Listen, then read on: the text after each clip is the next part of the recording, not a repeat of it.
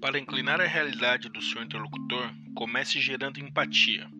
O primeiro passo é uma auditoria de acusação que reconheça todos os temores dele, ancorando as emoções dele em uma preparação para o pior cenário. Você inflama a versão dele à perda, fazendo-o agarrar rapidamente a oportunidade de evitá-la.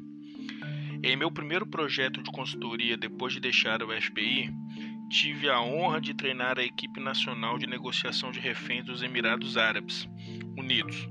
Infelizmente, o prestígio da missão foi reduzido durante o projeto por problemas com o contratante principal, e eu era um subcontratante.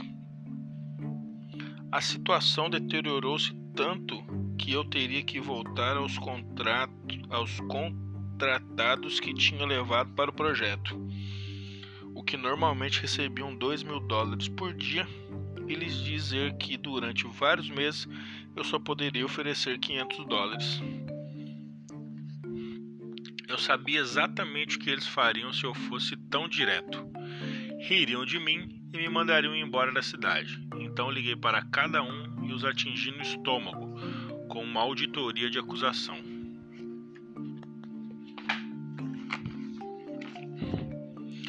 Tenho uma proposta péssima para você, dizia eu, fazendo uma pausa até me pedirem para continuar. Quando desligarmos o telefone, você vai pensar que sou um péssimo homem de negócios. Vai pensar que não consigo fazer um orçamento ou um plano.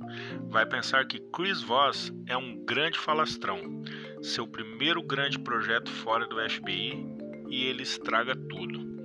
Ele não sabe dirigir uma operação que pode até ter mentido.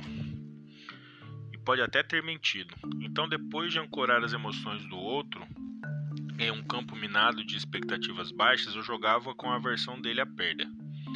Ainda assim, eu queria oferecer essa oportunidade para você antes de levá-la para outra pessoa. Continuava.